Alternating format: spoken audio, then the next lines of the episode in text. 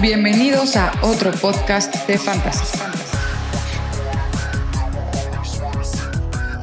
Hola, bienvenidos de regreso a otro podcast de Fantasy. Ya terminamos la semana 13, por empezar la semana 14. Bueno, seguimos, todavía no la terminamos porque esta semana de manera extraña tenemos partidos otra vez en, en, martes. En martes, exacto. Bueno, hoy estamos con ustedes. Eh, yo, Agustín Montes de Oca, mucho gusto. Está conmigo mi hermano Alonso. Hola, ¿qué tal a todos? ¿Cómo están? Y hoy tenemos de invitado especial un amigo de fantasy metalero. Metal Fits, at Metal Fits, Fede Fidalgo. ¿Cómo estás, Fede? Muy bien, muchas gracias. Gracias por la invitación. No, hombre, al contrario, es un honor que estés aquí. A ver, Fede, nada más para que te conozca la gente que nos escucha. ¿En cuántas ligas estás jugando este año? En este, este año, bien, bien, estoy en dos. Decías que estabas en una tercera, pero que. Una tercera, pero al final hubo unos malentendidos ahí, entonces se tuvo que reducir a dos. Pero creo que es, que es un buen número para echarle atención. Sí, yo también. Yo, procuro estar nuevamente en dos, tres ligas, porque si no, ya después. Claro, hay que mencionar que Fede está con nosotros en nuestra liga, ¿no? En la liga en la que estamos Adrián, Agustín y yo. Lo que me lleva a la siguiente pregunta: ¿Cuánta, de tus dos ligas en las que estás, Fede, ¿en cuántas pasaste a playoffs? En las dos. Cosa que. Supuesto. cosa que ya es algo nuevo para los invitados de este. De este Completamente, pues es un índice de 100% de efectividad. ¿no? Por cierto, saludos a Morodo que salvó el sótano. Sigue muy enojado. Me, me, me, forzó a contarles este dato que va a terminar el torneo como el tercero con más puntos, aunque esté en lugar 11. Tuvo mala suerte entonces. Logró salvar, logró salvar el sótano, eso sí. Okay. Salvó el sótano y también saludos al Ñero, que también salvó el sótano en la última. y a diferencia de nuestros últimos invitados, eh, Fede sí tiene su porcentaje de pase a playoffs al 100%, ¿no? Entonces podemos decir que. En la liga en Estados con él está asegurado y es favorito al título, ¿no? Debemos de decirlo. Sí, Fer lo tengo muy cerca, pero. Saludos. saldrá de. Saludos también a Fer Martínez, que lo, lo bulleamos mucho el día del draft y ahí está con su equipo en el primer lugar de la tabla. Pero bueno, entonces este, está Fede con nosotros. A ver, Fede, nada más, antes de, pasar al, recap, en, los dos equipos, ¿quién fue el jugador que te llevó a donde estás en playoffs? ¿A quién, ¿A quién estás eternamente agradecido esta temporada? Uno definitivamente es DK Metcalf. Lo agarré en la cuarta ronda. Ha dado, ha dado más de 10 puntos en la mayoría de las semanas. Creo que ha tenido dos o tres semanas en las que ha dado menos. Entonces ha sido, ha sido garantía como receptor número uno y en la cuarta ronda ha estado bastante bien para ver. Sí, fue gran jugada. Ese fue un excelente pick. Mega Host, ¿no? Siento, digo, Mega Steel. Steel, Steel, Sí, sí, sí, por supuesto. Este, alguien más, AJ Brown, que al principio empezó lento por Que sabías que aparte de eso es un dato completamente inútil, pero sabías que esos dos jugaban juntos en college. Sí, eran en Old Miss, ¿no? Exactamente, aparte ni siquiera era una universidad que estuviera nuevamente en el Championship. Se echan sus porras de vez en cuando, ¿no? O sea, le manda tweets Metcalf así como de, ay, el mejor receptor de la liga. Ay, el mejor receptor de... es que ya quité la... Creo que están del mismo tamaño, los dos son, son tamaño Sí, güey, es una locura, tamaño Megatron, correcto. a ver, entonces vamos avanzando eh, para no, no, no abusar del, del tiempo que está perdiendo la gente con nosotros. Este, primero, recap. Vamos a hacer, digo nada más para hacer, eh, decirles de qué se trata el de hoy. Vamos a hacer un pequeño recap de nuestras recomendaciones. Hablaremos un poquito de las lesiones. Después vamos a pasar a los highlights de lo que aprendimos o lo que nos dejó esta semana. Unas recomendaciones de waivers para los playoffs, aquellos que siguen vivos. Que es, importante decirlo para la gente que no, que nos escucha nada más de buena onda. Saludos a nuestras hermanas Marisol y Sofía y, y a Lucía que dice que ya también nos va a empezar a escuchar. Que la mayoría de las ligas de fantasy, justo esta semana, bueno, el día de mañana con el partido de los Cowboys contra los Ravens termina y el jueves empiezan los playoffs. La mayoría de los formatos tiene tres semanas de playoffs, ¿no? Y ya la última semana de la liga normalmente ya no es temporada. algo, si, si por alguna razón nos sigue escuchando alguien que no pase a playoffs, eh, por favor. Muchas gracias. Muchas gracias. Primero, primero, muchas gracias.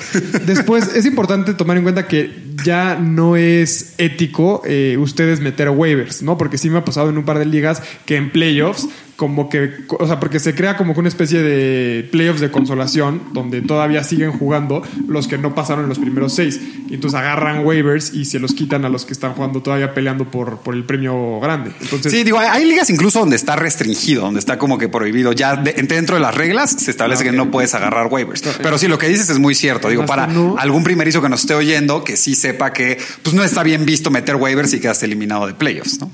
Pero bueno, a ver, eh, les decía, vamos a hablar de los waivers y por último un par de preguntas que traemos preparadas. Entonces vamos a la primera parte, el recap de las recomendaciones. Entonces, las que nos salieron bien. Ahí están nuestros aplausos. Lo que nos salió bien eh, fue Ay, perdón. Le recomiendo. Hoy, hoy ya voy a bajarle a los efectos especiales, que ya empecé a tener más feedback negativo que abuso de mis efectos especiales. Sí, sí, sí. Entonces vamos a usarlos un poquito menos.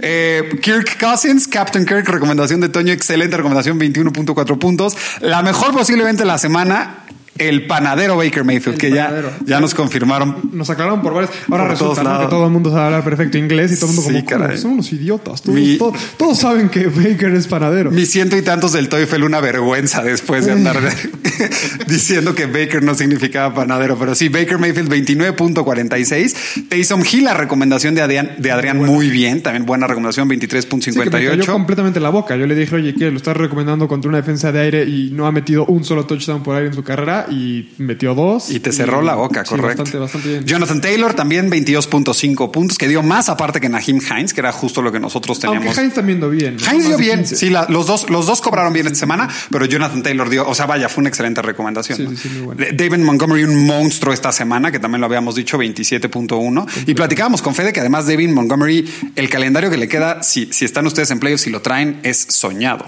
Sí, su semana 16 contra Jacksonville. Ahí están listos para ganar el campeonato.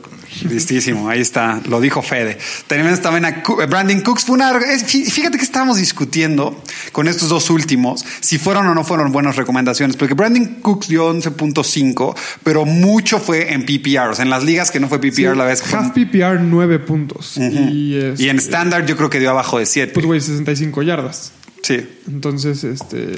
Pero entonces no sé, lo ponemos ahí en medio, no le A ver, ponemos ni aplausos ni, ni el bu. Yo, yo se lo pondré en medio, pero más tirándole a bueno, porque a fin de cuentas, si alineaste como flex a Brandon Cooks en lugar de, por ejemplo, Miles Sanders, saliste ganón. Claro. ¿no? O sea, porque pues, yo, yo, yo. No, y a ver, la, la recomendación sirvió, ¿no? Digo, ahorita vamos a hablar de las recomendaciones donde la cagamos, pero esa, esa recomendación salió bien. Sí, sí, sí.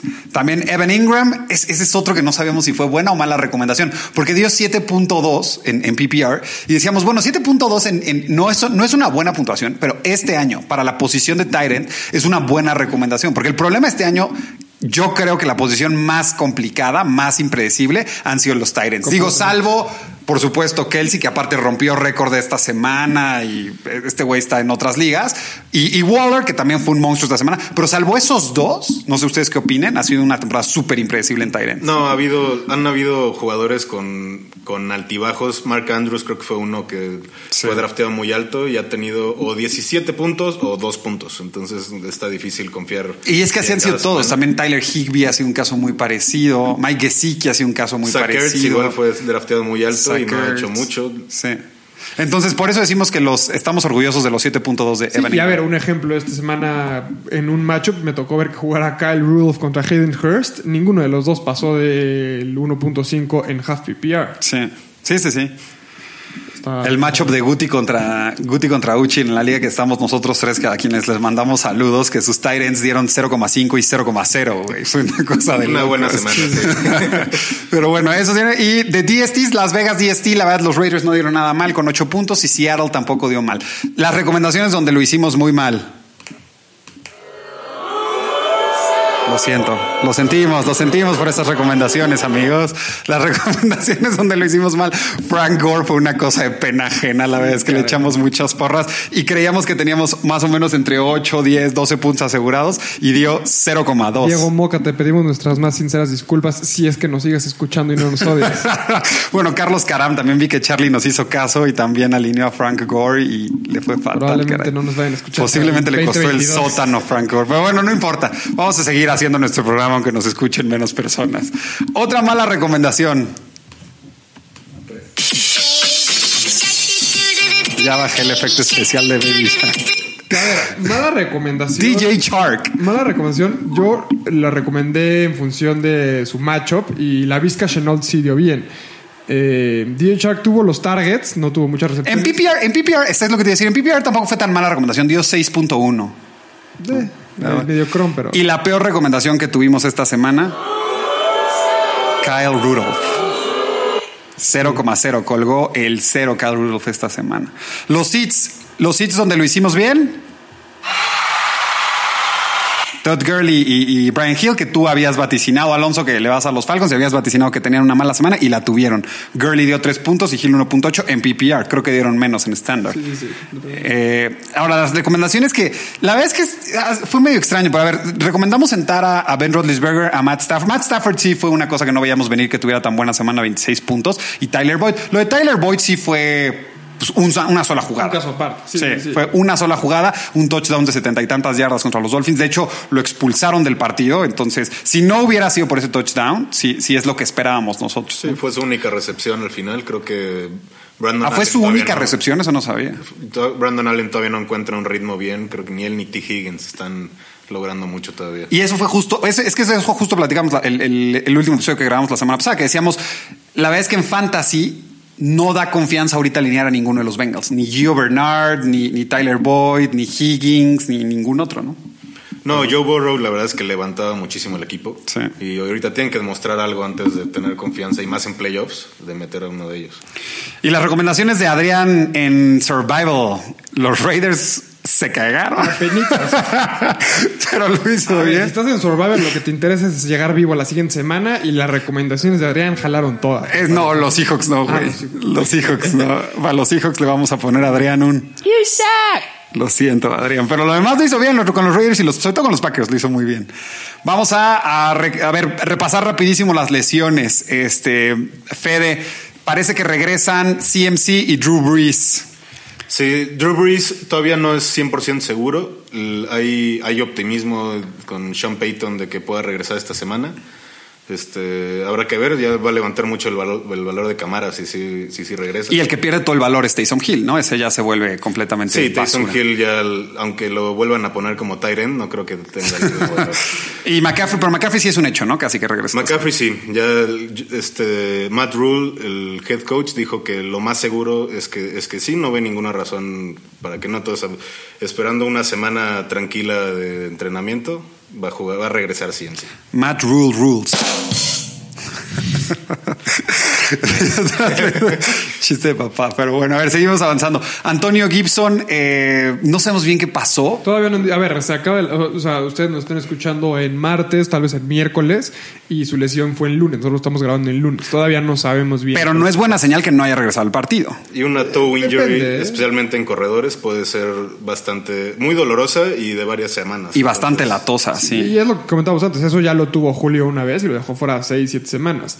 Eh, de todas formas, esténse pendientes en arroba fantasy otro para estar, ahí les damos todos los updates de las lesiones eh, que hay en De los jugadores de fantasy, perfecto. Otra que también se vuelve relevante para esta semana de playoffs son los, los wide receivers de los Panthers, que Curtis Samuel y DJ Moore están fuera por COVID. Ahora, según yo, puede ser que jueguen eh, eh, este fin de semana, ¿no?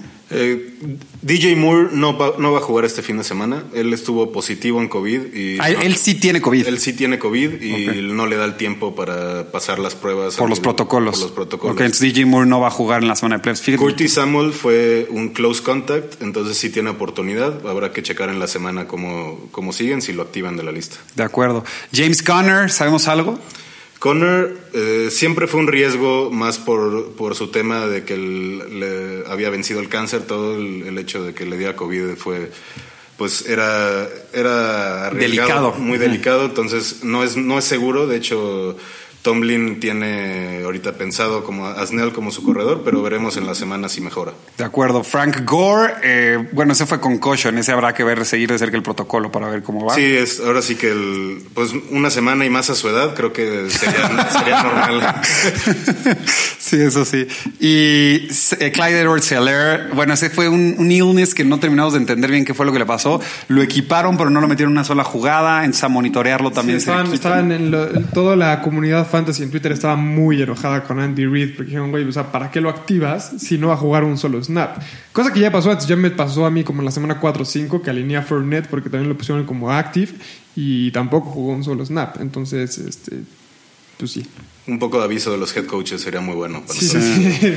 Y el último, importa. el último tema de lesión, Brandon Cooks, que yo no sabía esto, me lo estabas, eh, me lo, me lo platicaba Fede antes de que, de que grabáramos, que regresó a jugar. Va a ver si es, eh, eh, tú dilo, Fede. Este el- salió por unas jugadas para que lo revisaran por una concussion y terminó regresando al partido. El problema es que en seis años de carrera lleva cinco concussions y tienden a ser un problema grave, espe- especialmente cuando ya se empiezan a acumular, ya empiezan a tomar más Me acuerdo, ¿te acuerdas, ¿te acuerdas un wide receiver de los Colts, Austin Collie? Austin Collie. Ese pobre güey lo retiraron las concussions porque fue un tema similar. Sí, y era un gran receptor, de hecho jugando con Manning estaba, está lo- logrando bastante y terminó, bueno, también tuvo como tres concussions en un año. Hasta ahí las lesiones, entonces. Y ahora, los highlights de la semana. A ver, las noticias importantes. La primera y la más importante. Fede, tus Steelers acaban de perder el invicto. Digo, vino Fede y lo estuvimos viendo aquí el final y fue una cosa muy trágica de que Fede decía que le encanta, pero tampoco le encanta irle a los Steelers, le encanta y los, los ama y los odia porque sí es el mejor equipo según él, pero también es un equipo que siempre lo tiene con la tele prendida en el cuarto cuarto. Siempre los partidos, ahora sí que le juegan a su oponente. Si es un, ponen- un oponente que va muy bien en la, en la temporada, hacen el mejor partido de su vida. Pero si juegan contra los Jets, o contra Dallas, o contra Denver, o- o sea, ya, ya llevan varios partidos esta temporada que. Sí, que no, no crees cómo puede ser que los Steelers estén peleando. Y digo, y ahorita sí ya, pues no. Exacto, ¿cómo? ya les tocó una defensiva arriba de lo normal, la defensiva de Washington, la verdad. Sí, es- ese pick que le hicieron a Big Ben prácticamente al final fue, fue lo que terminó de sellar cuando tenía su two minute drill y ahí acabó, ¿no? Se les acabó la suerte a los Steelers esta semana. Tal cual se les acabó la suerte. Yo, yo, yo hay algo que quiero comentar de esos Steelers. Era el principal detractor de ellos. Porque sí, siento que su calendario ha sido el más fácil completamente. A ver, tienes un Steeler enfrente, entonces. Sí, yo sé, yo sé, yo sé. Nada más, nada más lo quería comentar. O sea, porque está cañón. A mí me parece impresionante como de sus 12 partidos, solamente 4 en ese momento tenían récord ganador, que son los Browns, los Titans. O sea, sus oponentes, ¿te refieres Exacto, a sus oponentes. contra los contra los equipos contra los que han jugado? En el momento en el que jugaron, solamente, Solamente cuatro. cuatro tenían récord ganador y uno de esos es los Ravens dos veces, que pues una de las dos veces jugaron contra RG3 y lo terminaron lastimando y terminó jugando el tercer QB. Entonces, o sea, la realidad es que partidos complicados solamente han tenido tres. Que a ver, los ganaron los tres, ¿no? Contra los Titans, Browns. Pero el de los Titans se les, atas, se les atrabancó tanto. Bueno, ese, ese empezaron muy bien. Sí, Pero se les ha- siempre les ha costado cerrar, cerrar los partidos. Sí. Pero bueno, entonces eso, eso nada más era algo que yo quería comentar porque a mí sí se me hace que, a ver, no digo que sean un mal equipo, nada más este Pero eso me lleva a la pregunta. A ver, Fede, te pregunto a ti, fan de los Steelers. ¿Este resultado nos hace ver que los Steelers no son tan buenos como pensábamos o que tal vez la NFC East y en específicamente el fútbol team no es tan malo como pensábamos? Yo creo que es más a favor de Washington. Washington ha, ha estado mejorando. Creo que Alex Smith ha ido agarrando el ritmo desde que, desde que entró de titular. Eh, Pittsburgh definitivamente tiene muchos problemas y hay, hay momentos en los que con tantas armas no entiendes cómo no están funcionando, cómo tienen tres y fuera toda la primera mitad. Sí. Pero yo creo que van a mejorar los próximos partidos. Ya les quitaron justo el, la palabra invicto de encima, entonces es una presión, una presión menos que de lo que se tienen que enfocar. Y ya por fin los delfines del 72 que, qued- que quedan como tres güeyes vivos. Eh, Don Shula destapó la champaña. No, Don. Shula, Don Shula ya murió, güey. Fue una cosa muy trágica esta semana, güey. Pero sí, Larry Sonka y sus amigos se juntaron para destapar su champaña esta semana. ¿no? Eh, digo, para los que no sepan, es porque el único equipo invicto en la historia del NFL y que además ganó el Super Bowl, porque los Pats en el 2011 me parece que llegaron invictos al Super Bowl y lo perdieron contra Eli Manning. El Pero, Eli, el destructor de patriotas. pero de ahí en fuera los Dolphins del 72 son los únicos, el único equipo que ha quedado invicto hasta el final. Entonces se juntan cada año. Es una tradición muy estúpida, pero es una tradición que tienen los Dolphins, que se juntan cada año los viejitos que quedaron campeones en el 72 y cuando el último equipo invicto pierde, abren una champaña y festejan que siguen siendo el único equipo invicto en la NFL. ¿No? Pero correcto, esa es, esa es la, la noticia de la semana, me parece, el, el que los Steelers vienen invicto. Otra cosa que también me pareció muy llamativa y muy simpática fue cómo los Jets la cruzazulearon esta semana, ¿no? Una cosa. ¿Cómo? A ver, punto número uno, ¿cómo el Cruz Azul la cruzazuleó esta semana? Yo como aficionado de los Pumas, o sea, me estaba riendo más por el Cruz Azul que, al- que alegrándome porque ganaron los Pumas. O sea, La verdad es que sí fue algo de no creerse. Igual que con los Jets, ¿no? O sea, decías, ya, ya ganaron, ya ganaron. Quedaban 20 segundos y, o sea, como si fueran los Falcons, literal. Es increíble que puedan como arruinar un partido. El- creo que es el primer partido que se les ha visto completos de cierta manera. Si estuvieron deteniendo bien a los Raiders. y el- Competentes. es- competentes, exacto. Y pues gracias, gracias al coordinador defensivo, Greg Williams. Sí, le costó la chamba, güey, ese cover cero. O sea, le, lo corrieron. Y es, es muy extraño. Es el, el coordinador que es conocido por poner a su safety a 30 yardas de la línea. juega. Decide juega mandar- defensive backs. Decide mandar cover cero en, en la última jugada del partido contra los Raiders. Pero sí, Derek Carr le, le hizo que perdiera su trabajo Williams esta semana. Pero ese, ese fue otro. Y a ver, esta pregunta que tiene mucha más implicación en fantasy. Eh, estamos empezando a preocuparnos porque estrellas que nos tienen a los que estamos en playoffs donde estamos se están cayendo. Sobre todo, específicamente me refiero a Russell Wilson, Deshaun Watson y Justin Herbert. ¿Creen que sea tiempo de pensar en una opción B para los playoffs o ustedes se quedarían con estos QBs en playoffs de fantasy? Yo me quedaría con los QBs para los playoffs de fantasy porque también, o sea, hay, que tomar en cuenta que el desempeño de los jugadores va un poco en función de lo que necesita el equipo en la vida real, ¿no? Y pues estamos hablando de equipos, Her Herbert no, pero punto en Russell Wilson eh, necesitan empezar a ganar porque si no se les va a ir eh, los playoffs a Seattle. Pero, pero, es un poco el fenómeno Kyler Murray que también platicamos Fede. Yo digo que Kyler Murray esta semana fue una buena semana, pero la realidad es que Kyler Murray, o sea, las cartas no han perdido si nos vamos a las últimas cuatro semanas, por ejemplo, tienen buenos resultados. A las facturas, por ejemplo, ese Hail Mary que le hicieron al final y lo que haces. Pero ha bajado muchísimo en fantasy la producción de Kyler Murray. O sea, Kyler Murray te da un partido como el que dio la semana pasada en playoffs y puede ser ese güey por lo que te eliminen. Claro, a ver, y es un poco consecuencia de que. Eh, o Justin Herbert. Semanas, o sea, 45-0 esta semana no supo por dónde. Se vio como lo que es un novato. No supo por ¿no? dónde, sí, pero porque es que es justo eso. O sea, un novato jugando contra Bill Belichick. Entonces, yo, yo, yo, yo sí confiaría en ellos todavía para las siguientes semanas. No siento que sean tan bust y, un, un, poco consecuencia es las primeras semanas juegas de una forma, le das mucha carga a ciertos jugadores y para las próximas semanas ya te empiezan a saber las defensivas cómo jugarle a tus estrellas. Entonces, justo ahorita es donde vuelven a replantear la ofensiva y donde tienen que salir forzosamente a sacar el equipo adelante estos jugadores estrella. Te digo, en el caso de Herbert, a lo mejor no tanto, porque pues, ahí entra el factor de que es novato, pero eh, con los demás yo sí lo seguiría alineando. ¿Tú qué opinas, Fede? Este, creo que el punto que tiene a favor Herbert es que van a estar perdiendo, entonces la va a estar lanzando. tiene a Keenan Allen, tiene a Austin Eckler que ya, eh, ya otra vez en el equipo y empieza a agarrar ritmo otra vez. De acuerdo. Es, es normal que tarden una o dos semanas en volver a un ritmo ya de este, de, de, este, de fantasy, de estrella de fantasy, ¿no? Este, definitivamente fue, yo creo que fue Belichick esta semana el que, sí, sí. El que hizo contra, contra corebacks rookies, siempre, siempre el arma. Okay. Y lo último que este, este quiero usar mi efecto especial, que ya lo, por es de las últimas veces que lo voy a poder dejar de usar, eh, perdón, de las últimas veces que lo voy a poder usar, que es el efecto especial que yo bauticé como el efecto de Carson Wentz, porque ya lo banquearon. Carson Wentz. You suck. Hasta ahí. Eh, parece que ya no vamos a tener Mark Carson Wentz este año. Tristemente. A ver, eh, eso me lleva al siguiente tema. Waivers. A ver, rápidamente, ¿qué waivers tienen? ¿Qué recomiendan? Alonso, tú primero. Ok, eh, a mí me gusta Kiki Couty porque ya no está Will Fuller. Kiki por... QT, el Q-tip, como el le dicen. Como, le, como le dicen algunos. Como le diría Morodo.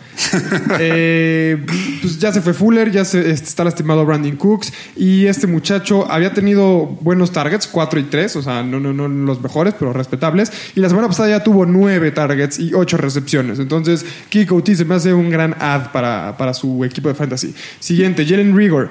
Rager. Eh, la semana pasada no fue buena, nada más tuvo un target y una recepción, que pues entró Jalen Hurts, entonces eso me preocupa un poco. Pero anteriormente venía teniendo buenos targets, siento que es de los principales receptores de eh, Filadelfia, entonces eh, me sigue gustando, la verdad. Eh, por último, yo tengo a Tim Patrick. La verdad es que desde, o sea, salvo los últimos dos partidos, había tenido buenos targets. Y la semana pasada se vio que Drew Lock confía bastante sí, en él, ¿no? Es, es target favorito. Entonces, este, por más que no tuvo muchos, jugó contra una defensa complicada que es la de Kansas City. Eh, con la próxima semana contra Carolina, me gusta bastante Tim Patrick. Fede, ¿tú a quién podrías recomendar? A ver, danos recomendaciones que podrían ser el, el league winner. Este, alguien que veo bien para playoffs es Mitch Trubisky, aunque suene raro, aunque te ¿Cómo? ¿Mitch muy, Trubisky? Aunque te sientas muy extraño metiendo a Mitch Trubisky en fantasy, es verdad. Tiene muy buenos partidos, incluyendo Jacksonville en la semana 16. Este, creo que es alguien que si, si no te da el boom en ese partido, te va a dar un, un sólido 18. Ok. Este, que el- eh, pues es el es un min- el mínimo que esperas en un coreback. para- y, el importantes. exacto, exacto, es lo que te iba a decir. Es, es el mínimo que esperas si estás jugando semana 16, dijiste. O sea, va a ser la semana del championship. Sí, y la semana 15 también tienen muy buen matchup, entonces l- creo que Trubisky es un muy buen ad. Alguien más que checar esta semana, nada más ver qué onda con Antonio Gibson para ver Peyton Barber. Creo que el Washington ha estado corriendo muy bien y Peyton Barber... Por encima, justo- lo, lo alinearías por encima de McKissick, por ejemplo? Creo que McKissick va a seguir en su puesto de receptor. Dando los 7, 8 puntos que ha estado dando. Exacto, y más en PPR creo que McKissick es muy buena opción, pero como el corredor número uno de Washington eh, sería, sería Peyton Barber. Sí, pues a fin de cuentas, ho- hoy, hoy McKissick no se estuvo usando como suplente de Gibson, la verdad. O sea, estuvo todavía teniendo varios targets, pero no. Dio- y dio lo que normalmente da. Exacto, exacto. Peyton Barber tuvo el goal line carry, sí, él fue, creo que es como el, el suplente directo. De, de Gibson, de acuerdo. A mí me gustan eh, Ty Johnson. Va- habrá que ver cómo se desarrolla el- la concussion de Frank Gore, pero se vio clarísimo que Ty Johnson, digo, tuvo más de 100 yardas semana Sí, y se vio una- clarísimo que es el, el go-to guy si, si, si es que Frank Gore nos regresa. ¿no? Fue una gran sorpresa, creo que, y aparte tiene partido contra Seattle, que la defensa de Seattle ya ves que el- Basura. No, no siempre la arman, entonces van a You depender de- suck. Ese fue para la ofensiva Seattle. Pero ya no voy a usar efectos especiales que me regañan.